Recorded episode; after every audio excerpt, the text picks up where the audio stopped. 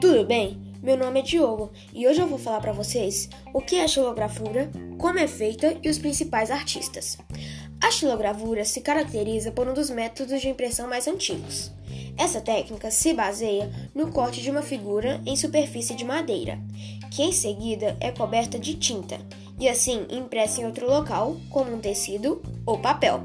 Ela é feita da seguinte forma: Utilizando a madeira, o artista esculpe uma figura com instrumentos com lâminas afiadas, chamados de. Com elas, os materiais de áreas que não passaram pelo processo de impressão são removidos. Nessa etapa, é preciso ter muito cuidado ao cortar as linhas, pois a madeira pode quebrar e a imagem pode ser danificada. Qualquer erro, o artista terá que retomar ao início do processo. Segunda etapa.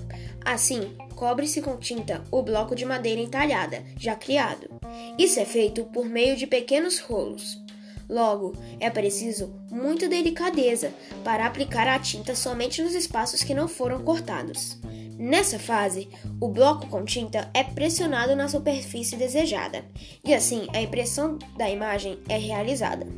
Bom, agora os principais artistas são Amaro Francisco, José Costa Leite, Abraão Batista e José Lourenço.